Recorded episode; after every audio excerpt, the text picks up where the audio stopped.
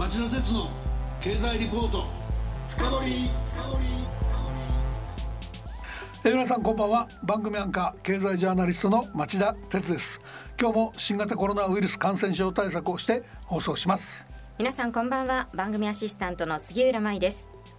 さて今夜の町田鉄の経済リポート深掘りはコロナの先の世界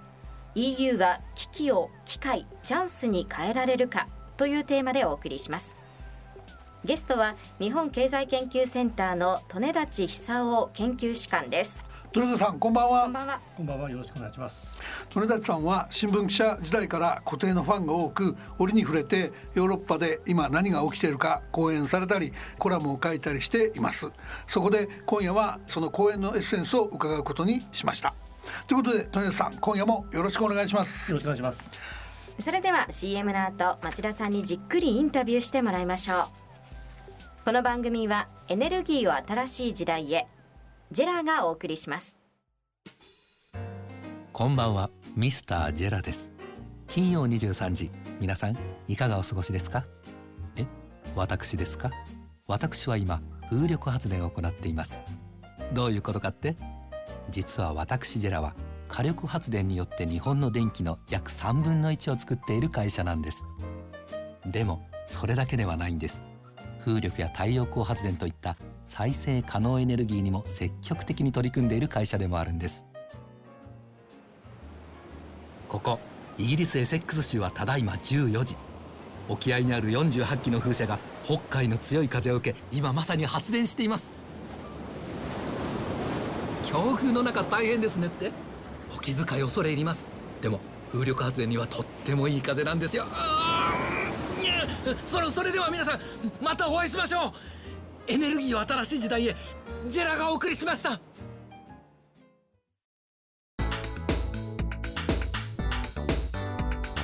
町田鉄の経済リポート深掘はいではもうおなじみですけども杉浦さん利根立さんのプロフィールをお願いします。はい。利根立さんは1983年に日本経済新聞社へ入社ワシントンニューヨークジュネーブブリュッセルに駐在。国際部長や論説委員編集委員を歴任された後昨年から現職の日本経済研究センター研究主幹をされています。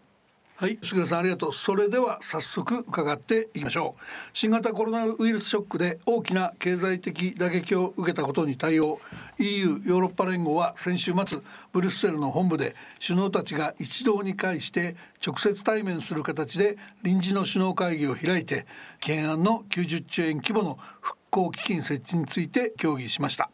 まずはこの基金の設置目的が何でありなぜ重要だったのか。それなのになぜ懸案で残っていたのかそして今回の首脳会議の結論について利立さんからリスナーに説明をお願いします。はい、あのまずヨーロッパはですねあの中国に次いでコロナが大流行してしまって特にイタリアとかスペインと南欧の方はですねもともと経済の基礎体力が弱いところにコロナの来てですね非常に大きな打撃を受けたわけなんですね。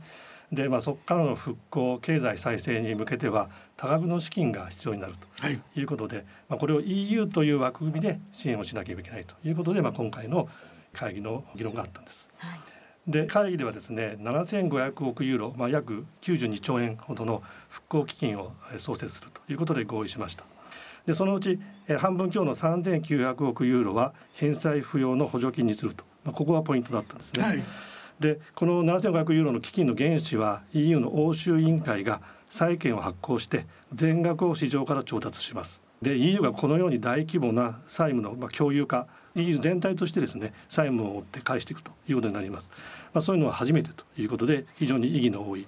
結論になりました。でまあ初動が遅れたと言われた EU なんですけども、まあ、ここで連帯を示して挽回したという形になると思います。なるほどその大切な復興基金の設置についてイタリアやスペインなど南欧諸国は早くから歓迎する一方でオランダや北欧諸国は最後まで強く反対していました。そこの点ですけど一体何が焦点だったんでしょうか。ただここまでの過程で容易に合意できなかったことよりもドイツのメルケル首相らを中心に簡単に諦めたりせず EU として粘り強く話し合いを続けてきた。あの外交姿勢を僕はそのヨーロッパ諸国らしいと評価したいし今のアメリカや中国日本に大いに参考になる部分もあると思うんですけどそのあたり利根さんがどう評価されているのかも聞かせてください。はい基本的に私もポジティブな結果だったと思います。ただここに至るまでの道のりは結構長くてですね、はい、今回の EU 首脳会議は7月17日から当初2日間の予定だったのが足掛け5日間にも及びました、はい、まあこれはあの過去に記録を15分とか30分とかだけ下回る、えー、記録的なマラソン会議だったようなんですけれども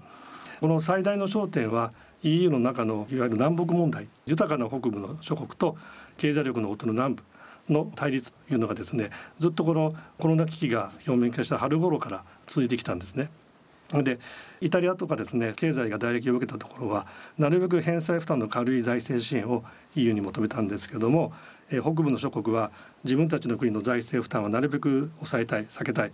資金の支援をするならば返済義務のある融資にした上で借りた国の経済再建の行方を厳しく監視していくんだということを要求しました。うんはい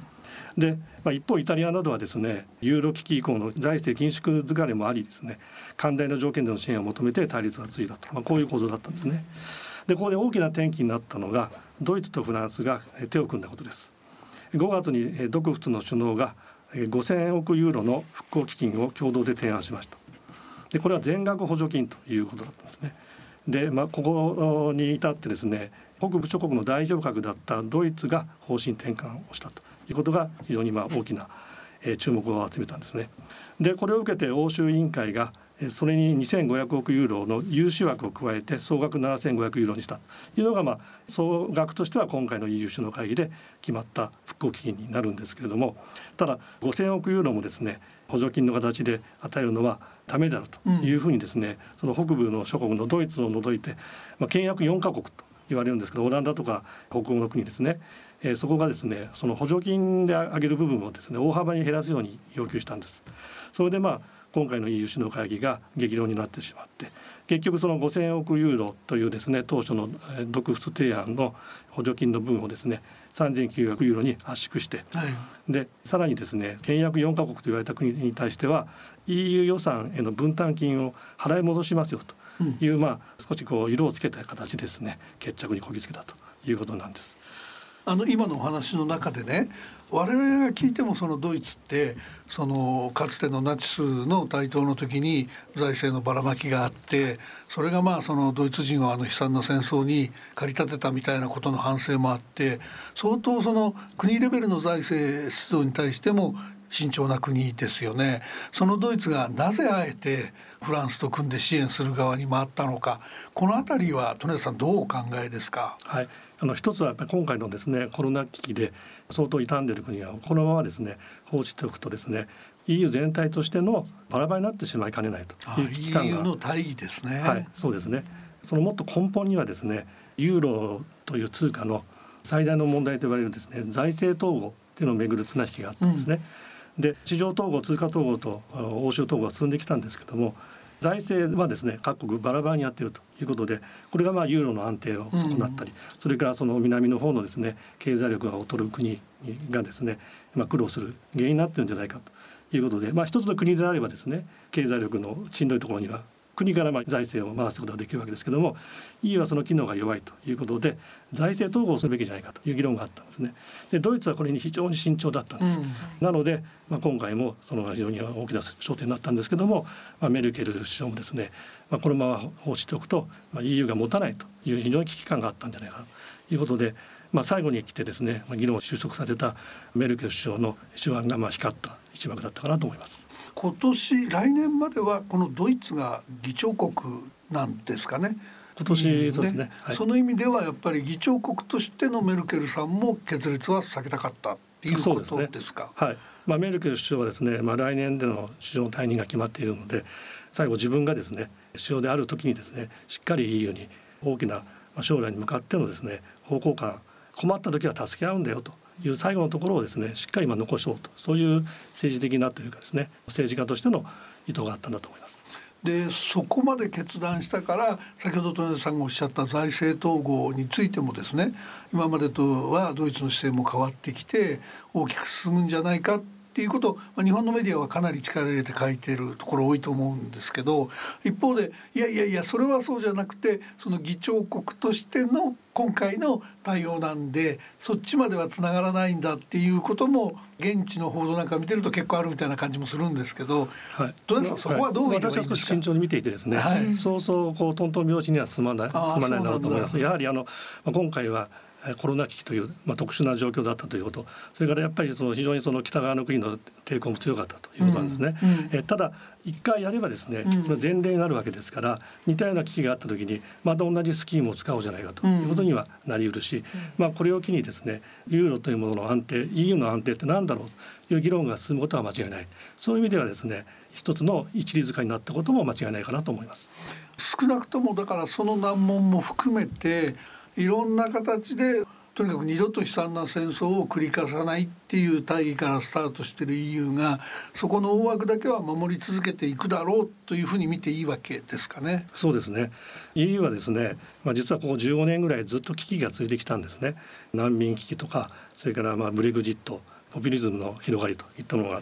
でまあそもそもですねユーロの導入が来てそれから東西冷戦が終わって東側の国が EU に入るというあたりのですね2004年頃がまあ、その EU にとって一つのピークだったというふうに私は見てるんです。ところがですね、まあ、その波に乗る形で欧州憲法条約っていうのを作ろうということを試みたんですけども、うん、それが2005年にですねフランスとオランダの国民投票で否決されてしまうんですね。でさすがにですね統合がこのままどんどんどんどん進んでいってそれぞれの国の国民からするとですね EU というですねなんかこう官僚機構にどんどん自分たちのこと決められちゃうんじゃないかという不安みたいなのも出てきたというのがちょうどその頃なんです。でちょうどそれをね境するようにいろんなことが出てきたんです。そういうところのピークがブレグジットみたいなもんだから、はい、そういう意味で言うと本当に今回は止めなきゃいけなかったってことになるんですかね。その通りですね。はい。ただ EU っていうのはですね、ブレグジットの時なんかにましきりと言われたのは後に続く国があるかというとですね、うん、やっぱりいや EU にとどまりたいというのが世論調査なんかをするとですね、非常に多いんですよね。えやっぱり EU にいることの多分4億5千万人の巨大な単一市場、これによるメリットですね。それからやっぱり平和とか安定を担保する共同体であるということ。それからその大きな市場を生かしたですね国際的なルールを形成するパワーとかですねまあいろいろですねやっぱり EU の中にいることによるメリットっていうのも大きいなのでですね今回の決定についてはですね非常にまあヨーロッパの中ではポジティブに受け止められているというふうに思います。実は世界を俯瞰してみても高く評価していいんじゃないかなっていう感じが私なんかはするんですけど、まあ、素人考えですけどもやっぱり世界いろんな大きな懸案があって例えば第4次産業革命が起きるアメリカの GAFA に世界中の富が吸収されちゃうあるいはその地球温暖化誰がどうやってリーダーシップ取って歯止めをかけるのかそういう懸案山積みですしそれからそのアメリカと中国の強烈ないろんな方面での対立なんかももうすぐ制裁だ報復だってエスカレートする2人の指導者危なっかしくてしょうがないと思うんですけど今回の EU 首脳会議で示した EU の首脳たちの粘り強さとか話し合いへの情熱っていうのがこういう世界の難問解決を引っ張ってくれると非常に心強いなっていう印象を受けたんですけどいかがですかね？全くそうだと思いますね。あの一つはやはりこう吸った問題やってもですね議論を尽くして落としどころを見つけようと。まあ、そういう多国間の場でですね誰かがその非常に権威主義的な独裁的な政治家がこうだと言って決めてしまうのではなくてみんなで話し合って決めましょうという形をまあなんとか死守したというところは大きいかなと思いますね。それからあの今まあ町田さんが言われたようなですね環境とかそれからデジタルとそういったですねこれからの世界を行方に大きな影響を持つ分野これにまあ EU 非常に力を入れておりましてですねもともとその去年の12月に発足した現在の欧州委員会の体制はその環境とグリーンとデジタルを2枚看板のようにしてやっていくんだということを言ったんですね。で今回のコロナ対策の復興基金もですねその辺を非常にこう重視してましてお金の使い道でそういうところをやっていこうとそれからですねその巨額のお金がいりますからそのお金を EU として借りてですね市場から調達して返すための原資をですねデジタル課税とか国境炭素税っていうですね。CO2 削減に絡む部分。そういった新規財源を検討するんだというようなことも言ってるんです。でもしこれが実現すればこれは日本とかですね世界にも大きな影響が及ぶ。可能性があるんですね。そういった点でもですね今後のこの EU の取り組みというのは注目すべきだというふうに思ってます。おっしゃったデジタル課税なんてまたトランプ政権はね宣言を翻してやらせないぞみたいな態度に転換してきてますしここはそのヨーロッパと一緒になってそのアメリカに納得させていくっていうのは日本の国益にもかなうんでぜひヨーロッパと組んで頑張ってほしいところですよね。そうですねトランプ政権とまあ、ヨーロッパとの関係がですね冷たくなってしまってその反動の形でですねヨーロッパが日本にまあ接近してきたというのがあるんですよね。EPA っていうまあその FTA のようなものが結ばれた背景にもそういうのがありましたし。であの今町田さん言ったようにデジタル課税をめぐってもですねアメリカが少し孤立するぐらいですね強硬な姿勢をとってますと、まあ、こういったところではですねヨーロッパのパワーというのを、まあ、うまく日本はですね活用してで組むところは組んでそれでまあ日本にとってもですね国益を反映される形でやっていくということがですね、まあ、日本にとってもそうですし、まあ、世界の安定とか多国間の話し合いで決めていくというですね世界の経済政治の枠組みを守っていくという意味でも非常に意義の大きいことになるんじゃないかなと思います。残り時間も少なくなってきましたけどもう一問だけ聞かせてください。対中関係を睨んだ時ですね。やっぱりその新型コロナの問題以来ヨーロッパも中国のリスクっていうものを今までよりかなり意識してくれるようになってきてると思うので何から何まで一緒ってことは日本と EU だってそれぞれの国益ありますから合わないことたくさんあると思いますけど対中の距離感だってかなり共同歩調を取れる部分がのりしろができてきてる感じがするんですけど利根さんどうご覧になってますか？そうですねあの今まあ 5G をめぐってですねアメリカがファーウェイを排除するということをヨーロッパ各国にですね強く求めていて、まあ、イギリスやフランスがどうもそれに同調するらしいということになってきてこれが対中包囲網みたいな方に行くというのはですねこれがあんまりこう行き過ぎるとまたいろんな厄介な問題が起きてきます。だからそこでですね、え、安全保障とかそれからまあアンフェアな中国のやり方に対してはきちんと歯止めをかけるというところで、うん、まあ、日本やヨーロッパは手を組んでいく一方でですね、まあ、中国っていうのをよりその賢くですね中国と向き合っていくというところでどういったことができるのかというとはですねやっぱり日本やヨーロッパにはアメリカにないやり方やですね自由でルールに基づく国際秩序を守るといったところでですね今のアメリカとはですね一味違った組み方というのができると思いますのでそこに大いに期待したいと思います。いや今日は大変興味深いお話をありがとうございました。あのまた近いうちにですね今度はアメリカ論も聞かせていただきたいと思ってますんでぜひご出演お願いします。楽しみにしてます。ありがとうございました杉浦さん、はい、利根さんのお話いかがでしたか？各国の財政状況も異なる中でこの有事の時に結束できる EU の存在意義というのは改めて強く感じました。町田さんもおっしゃってますけれども自国第一主義ですとか保護主義を歌うような国々ぜひ耳を傾けてほしいなと思いますね。ありがとう。リスナーの皆さんはどうお感じになりましたでしょうか？来週は原子爆弾が広島に投下された8月6日と長崎に投下された8月9日の間にあたる8月7日の放送になります。そこで、えー、日本経済研究センターの特任研究員で長崎大学教授もされている鈴木達次郎さんにご出演いただき持論の核兵器廃絶問題について伺いたいと思っています。どうぞご期待ください。来週も金曜夕方4時の町田鉄の経済ニュースカウントダウンから3つの番組でお耳にかかりましょう。それでは皆さんまた来週この番組はエネルギーを新しい時代へジェラがお送りしました。